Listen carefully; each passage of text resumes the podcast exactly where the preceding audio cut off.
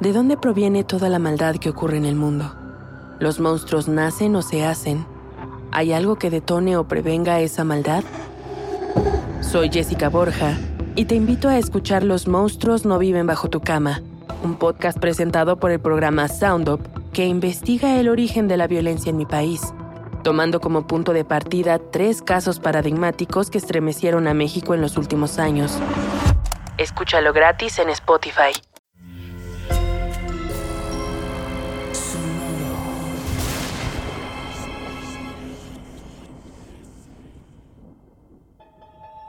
Portal Sonoro no se hace responsable de las visiones, pesadillas o encuentros cercanos del cuarto tipo que puedan suceder antes, durante o después de la experiencia. Para una experiencia sonora completa recomendamos audífonos para dejarte envolver por el mundo de experimentos retorcidos. Escucha bajo tu propio riesgo.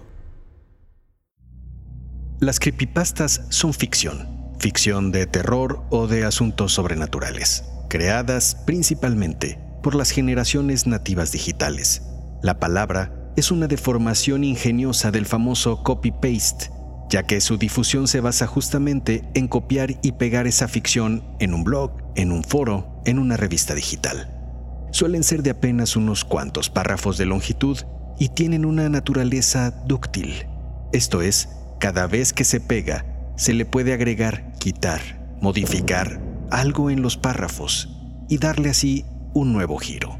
Teniendo eso en consideración, en el equipo de experimentos retorcidos nos cuestionábamos si la difusión de esas creepypastas no podría considerarse un experimento en sí mismo, un experimento en ciernes acerca de la creación de nuevos mitos fundacionales o de arquetipos, como lo fueron y aún son la espada del rey Arturo, el santo grial o algunos pasajes de cualquier religión.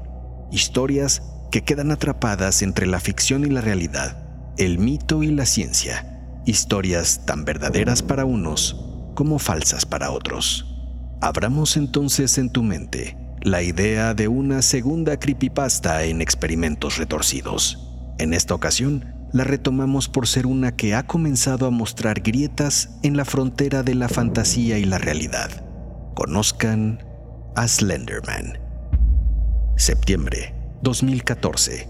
Port Richey, Florida hay un enorme fuego en una casa de un vecindario. Afuera, bomberos aún tratan de apagar las llamas.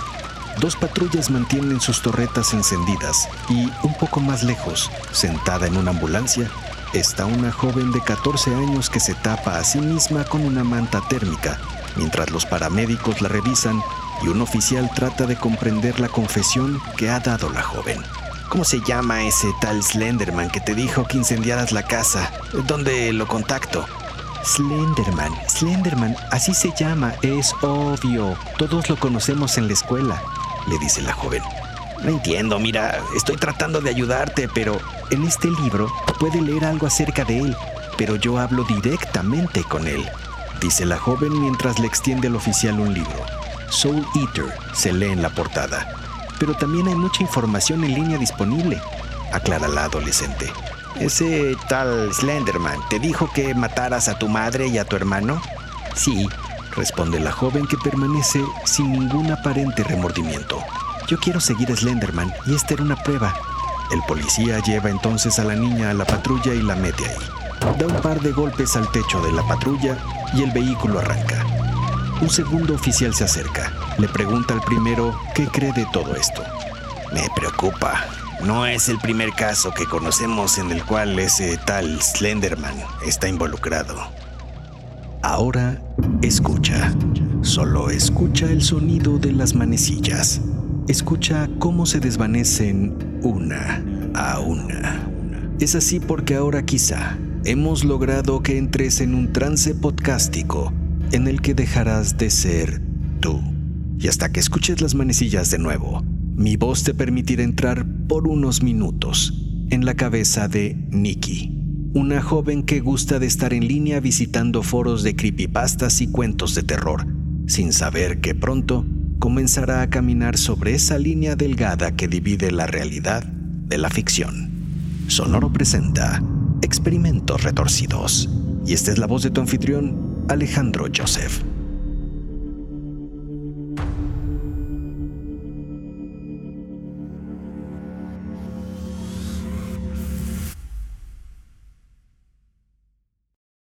El origen de Slenderman. 10 de junio 2009. Estás navegando en el foro de internet llamado Something Awful. Algo terrible podría traducirse. Hace días se convocó a los seguidores de ese foro a editar y publicar fotografías, incluyendo en ellas entidades sobrenaturales.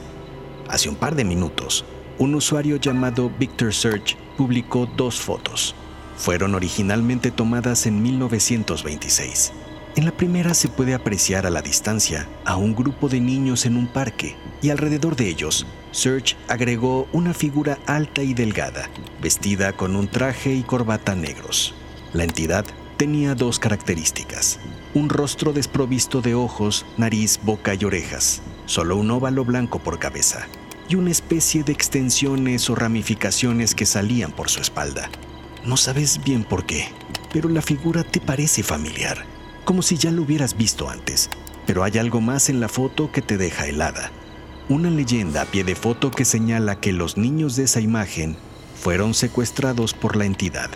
Debajo de la segunda foto hay otra leyenda que dice, una de las dos fotografías recuperadas del incendio de la biblioteca de Stirling, notable por haber sido tomada el mismo día en que 14 niños desaparecieron y en la cual se puede apreciar un demonio con forma humanoide al que se conoce como Slenderman.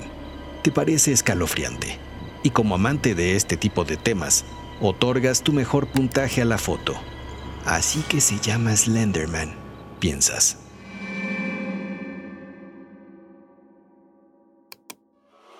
Los días subsecuentes, sigues de cerca las historias relacionadas con Slenderman que van surgiendo. Cada usuario agrega algún detalle a la biografía de la entidad algunos dicen que está asociada al bosque, otros que sus brazos son tan largos como lo necesita. Supuestos testigos afirman que estar cerca de él desencadena todo tipo de paranoias, pesadillas y delirios que terminan en hemorragias nasales. A partir de la publicación de las fotos, Internet se convirtió en un hervidero de historias con respecto a Slenderman. Es una ficción, te dices, pero ¿cómo es que todos hablan de él como si lo conocieran? como si de alguna forma lo hubieran visto. Como parte del juego, comenzaron a aparecer en diversos foros de Internet fotografías en donde la silueta de esta entidad aparecía de alguna forma, escondida al fondo, mimetizada con los elementos de la composición fotográfica, borroso pero distinguible con algo de imaginación. Algunas de ellas eran fotografías tan bien hechas que podían engañar hasta un perito. Entre las fotos detectas una cuya leyenda asegura que la foto en la que se aprecia a Slenderman no tiene retoque ni edición. El autor dice que la encontró en un viejo álbum de la familia. Sientes entonces un vuelco en el estómago.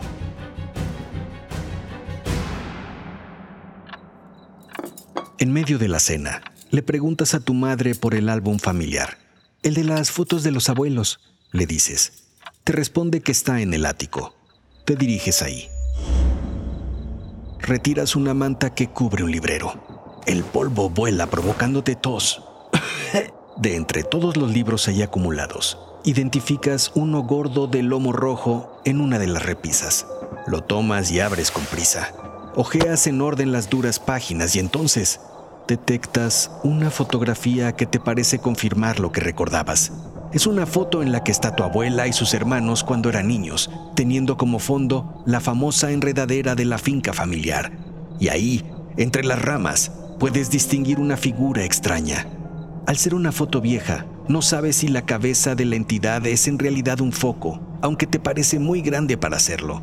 Además, aunque pudiera ser el halo de luz del propio foco, parece desproporcionadamente grande para ser tan solo un foco. Y luego estaba el tema de la silueta en la enredadera. Parecía como si se tratara de un borroso cuerpo mimetizado con el fondo, pero que, viéndolo bien, podía ser una figura humanoide de la cual se desprendían un par de largas piernas y brazos y unas ramas procedentes de la espalda. Cierras el álbum y lo avientas como si hubieras visto un fantasma. Desafortunadamente, todos los que aparecen en la foto están muertos, con excepción de tu tía abuela Miriam, la cual, según recuerdas, fuiste a visitar a un asilo para ancianos hace algunos años. Tomas de nuevo el álbum de fotos y bajas del ático.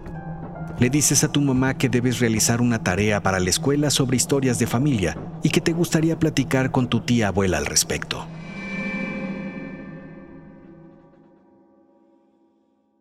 Slenderman, otro origen. Un par de días después, tu madre te deja en el asilo y te avisa que pasará por ti en una hora. Al irse el auto, te quedas sola en la banqueta, frente a ese edificio alto, angosto, cuyas sombras a esa hora del día lo hacen ver oscuro y viejo. En su fachada solo existe un diminuto letrero que dice Asilo de Ancianos Rutherford. Un escalofrío te hace dudar si entrar o no, pero tu pierna avanza de manera inconsciente. Preguntas por tu tía Miriam. Una enfermera te dice que puedes encontrarla al fondo, hasta el fondo. Los adultos en la sala común que debes cruzar te miran extrañados, no es común que un adolescente los visite. Te preguntan si eres su nieta. Otros tratan de tomarte de la mano. Los dejas con su ilusión colgada y aceleras el paso. Al llegar al fondo encuentras una puerta. La enfermera te señala a lo lejos que entres. Ahí está tu tía abuela Miriam, en un sillón, durmiendo. No sabes si acercarte o no. Luego de unos segundos de incertidumbre, lo haces intentando no despertarla. Pero cuando estás cerca... No, no, no, no, no, no te lo lleves. ¿Qué? Eh, hola tía, soy tu nieta, la hija de Marta y Tony. Eh, creo que estabas teniendo una pesadilla, no quise despertarte. ¿Nicky? Sí, tía, soy yo, le dices. Nicky, ¿qué, qué haces aquí? Enfermera. Eh, no, tía, por favor, solo quiero hacerte unas preguntas. Sacas entonces de tu mochila el álbum de fotos de la familia, el cual tu tía mira aterrorizada. Minutos después, estás sentada junto a tu tía a punto de hojear el álbum. Tía, necesito saber acerca de esta foto. ¿Qué pasaba ahí? Nada. Era una fiesta. Festejábamos a Charlie, mi hermano. Tu tío abuelo, que en paz descanse. Tu tía cierra el álbum y te lo entrega de regreso. Bueno, tus padres deben de estar preocupados, así que gracias por pasar a verme. Tía, la miras con seriedad. Te hablo de lo que se ve atrás de ustedes en la foto, de la figura, tía, de Slenderman. La tía Miriam resopla con resignación. Mm, ¿Con qué lo llaman Slenderman ahora? Hay cosas que es mejor no conocer, porque una vez que las sepas, no volverás a ver el mundo de la misma manera. Cuéntamelo, tía. Estoy lista. Creo. Nicky, nadie está listo. Nadie puede estarlo. Pero si ya lo detectaste, quizá de algo te sirva lo que te voy a contar.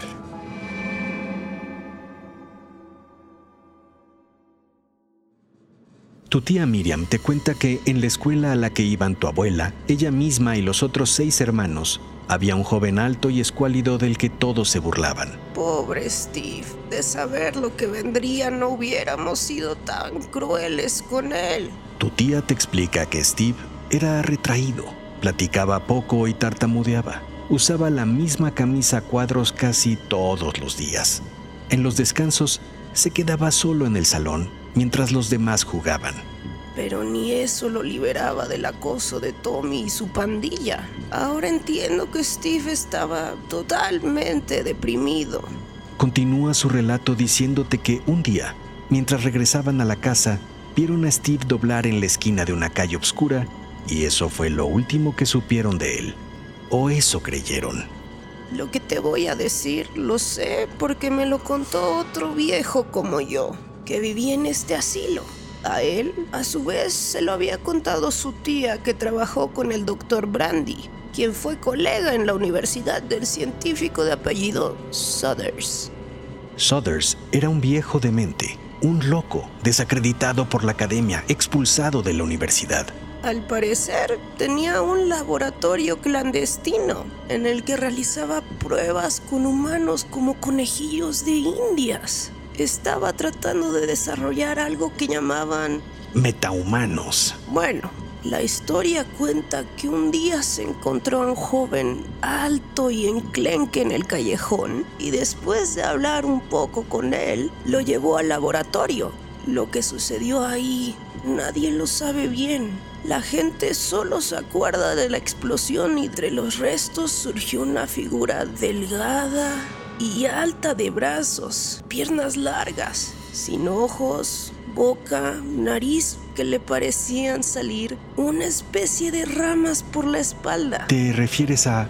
Sí, a esa figura que puedes ver en la enredadera al fondo de la fotografía en la que estoy con tu abuela. Le llamamos el hombre nadie. Comenzaron a suscitarse los inexplicables incendios y las extrañas muertes en la familia y en toda la ciudad, Nicky. Si en algún momento estás cerca de él, corre, corre sin mirar atrás y reza para que no te toque. Días después, mientras regresas a tu casa de la escuela, no dejas de darle vuelta a lo que tu tía Miriam te ha dicho en el asilo. ¿Podía ser que se trate de la misma figura que extrañamente Victor Search publicó en el foro? Y de ser así, ¿cómo supo Search de El hombre nadie? ¿Y cómo es que tú recordaste haber visto a la entidad en un viejo álbum familiar?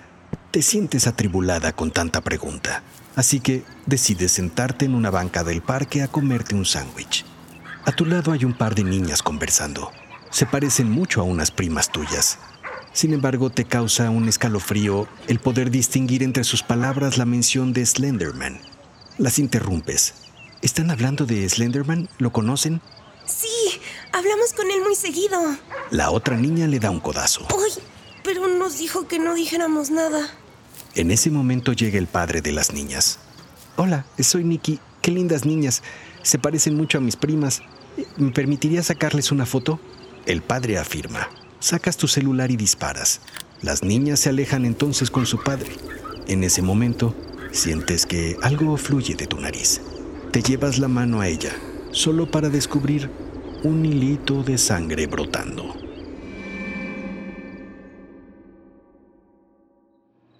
Cuando llegas a casa, te conectas a los foros en línea de terror para ver las últimas opiniones sobre Slenderman.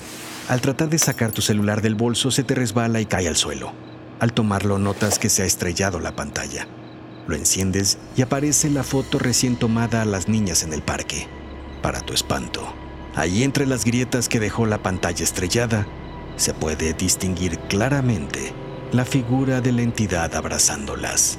Cuando regresas a la pantalla de tu computadora, puedes ver que las noticias acerca de Slenderman han tomado una nueva dimensión. Hay cientos de videos de historias acerca de apariciones recientes de la entidad. Incluso un videoblogger comenzó a realizar un documental llamado Marble Hornets, inspirado en Slenderman. El asunto se está saliendo de toda proporción, y sus riesgos ya te los había advertido tu tía.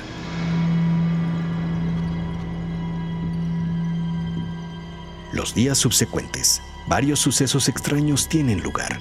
Una librería se incendia sin razón aparente, casi acabando con la vida de unos niños que quedaron ahí atrapados, pero afortunadamente pudieron ser rescatados justo a tiempo. Tú por tu parte sientes todo el tiempo que algo o alguien te sigue. Llevas varios días cabizbaja y taciturna, como si te hubieran drenado tu energía. Las ojeras en tus ojos son evidentes porque has tenido pesadillas recurrentes y tus sangrados de nariz son cada día mucho más copiosos y continuos. Es el ambiente seco, explicó un doctor al que te llevó tu mamá. El verano es una buena oportunidad para salir unos días al bosque que es más húmedo. Tu reacción es inmediata. Al bosque no. Ya veremos, hija. Depende de si nos conviene para que estés mejor, replica tu madre. Días después es el fin de cursos. Al contrario de otros años, no parece haber un ambiente de algarabía y festejo. La razón, la directora informó a todo el alumnado por la mañana que una compañera de tercero de primaria en esa misma escuela está reportada como desaparecida. Insta a todos a brindar información a la policía acerca de la última vez que la vieron o de su paradero, si es que lo saben o lo sospechan.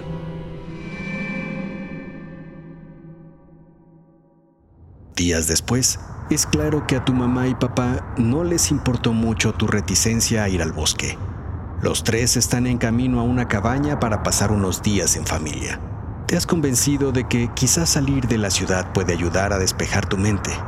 Podrías nadar en el lago, tomar largas caminatas, ver animales y desconectarte de la computadora y de los foros de terror un rato. Pero al llegar la noche, nuevamente no puedes conciliar el sueño. Las pesadillas siguen ahí y ahora son alimentadas por las siluetas de las ramas que puedes ver por la ventana y que repiquetean una y otra vez contra el vidrio. Las ramas no se mueven normal, parecen doblarse como si estuvieran vivas como si te estuvieran llamando. Tú solo te cubres con la cobija de pies a cabeza e imploras a Dios que te quite el miedo.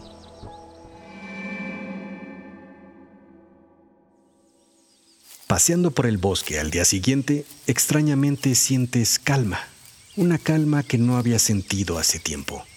Es una calma chicha que se rompe al escuchar un grito a escasa distancia. Te intentas acercar para ver si puedes ayudar de pronto, tu nariz vuelve a sangrar. Intentas detener la hemorragia con tus dedos y entras a un área tupida del bosque. El grito continúa. Aceleras el paso. La prisa te impide ver una rama con la que tropiezas y caes. El grito de la niña se comienza a confundir con unas risas. Te intentas levantar para ver qué sucede, pero un dolor en el pie te lo impide. Sin embargo, es obvio que estás cerca del grito y las risas. Como puedes, Caminas en cuclillas para ver mejor. Te ocultas detrás de un enorme tronco tirado en el suelo. Te asomas lento y puedes ver a dos niñas riendo. Son las dos niñas que habías conocido en el parque hace unas semanas. Parecen estar hablando con alguien y jugando con algo en el suelo. Te mueves con sigilo un poco a tu derecha para ver mejor y lo que ves lo que ves es a las niñas platicando con la figura de un hombre alto y delgado, con extremidades muy largas, vestido de traje, que en el rostro no tiene ojos, nariz, boca, es Slenderman. Y justo cuando estás a punto de gritar del espanto, tu padre te sorprende por la espalda tapando tu boca para impedirlo. Soy yo, Nicky, soy yo. Las niñas entonces regresan la mirada al suelo. Y entonces Puedes ver que lo que están haciendo es apuñalando sin piedad una y otra vez el cuerpo de una niña más pequeña, de unos ocho años. Tu padre toma tu rostro entre sus manos y te dice con suavidad que corran a la cabaña. Pero al decirlo, Slenderman voltea su rostro y lo sorprende. Comienzan a correr, pero tu pie te impide ir rápido. Cuando volteas para ver si Slenderman te sigue, puedes ver cómo la entidad comienza a alargar su brazo de una manera imposible y veloz. Y cuando está casi alcanzando tu paso y el de tu padre, se escucha la voz de unos hombres que gritan, Ahí están las niñas, ahí están. Eran unos oficiales de la policía. Slenderman entonces recula y puedes ver cómo retrae su brazo y al mismo tiempo que se desvanece en el bosque.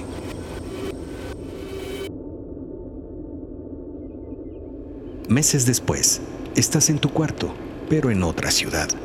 Tus padres decidieron mudarse para alejarse de todo el terror vivido. La niña apuñalada en el bosque no era otra sino la pequeña de 8 años que no aparecía en la escuela. Aparentemente, las niñas le habían pedido a su papá que las dejara invitarla al bosque en un verano anticipado. La tarde del asesinato, el papá, preocupado por no encontrar a sus hijas en la casa, alertó a la policía y comenzaron una búsqueda frenética hasta encontrarlas en medio del tupido bosque, con la pequeña de ocho años muerta a sus pies. Lo hicimos porque Slenderman nos lo indicó. Era parte de las pruebas que nos pidió para poder ser sus amigas, explicó una de las niñas al oficial. Ambas fueron internadas en un hospital psiquiátrico.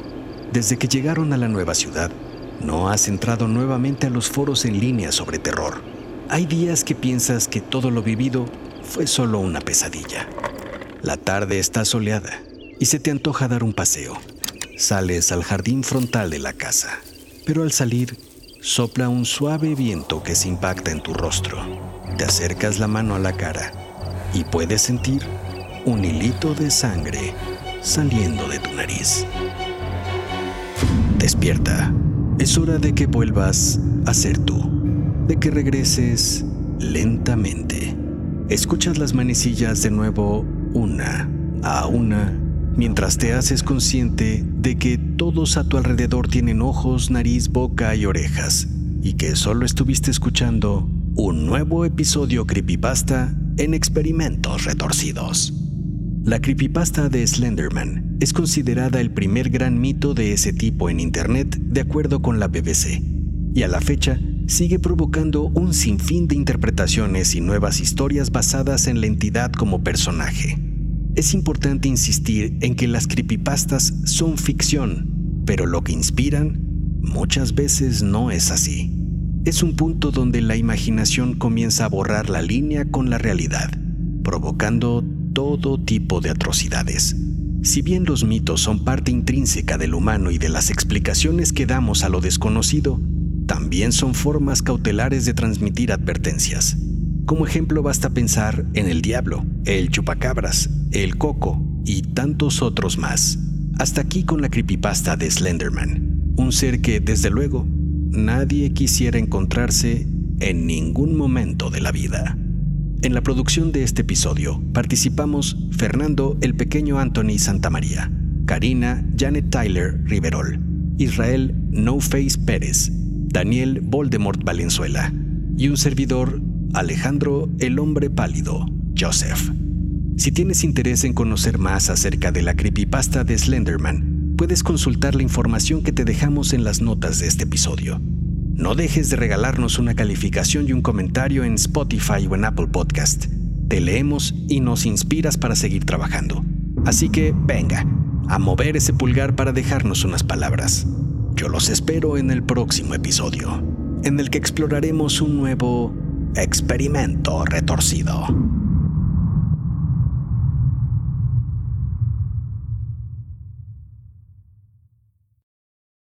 With the Lucky Land slots, you can get lucky just about anywhere. This is your captain speaking. Uh, we've got clear runway and the weather's fine, but we're just going to circle up here a while and uh, get lucky. No, no, nothing like that. It's just these cash prizes add up quick. So I suggest you sit back, keep your tray table upright, and start getting lucky. Play for free at LuckyLandSlots.com. Are you feeling lucky? No purchase necessary. Void where prohibited by law. 18 plus terms and conditions apply. See website for details. ¿De dónde proviene toda la maldad que ocurre en el mundo? ¿Los monstruos nacen o se hacen? ¿Hay algo que detone o prevenga esa maldad? Soy Jessica Borja y te invito a escuchar Los monstruos no viven bajo tu cama, un podcast presentado por el programa Sound Up que investiga el origen de la violencia en mi país, tomando como punto de partida tres casos paradigmáticos que estremecieron a México en los últimos años. Escúchalo gratis en Spotify. Sé bienvenido a Tristan Terror, mi podcast donde comparto múltiples vivencias paranormales que mi propia audiencia me manda. Relatos sobre brujas, sectas, fenómenos extraños en distintos lugares conocidos de México. Adéntrate para que conozcas los relatos más aterradores de México. Y así esta noche, te aseguro tendrás dulces pesadillas. Escucha Tristan Terror en cualquier plataforma de podcast.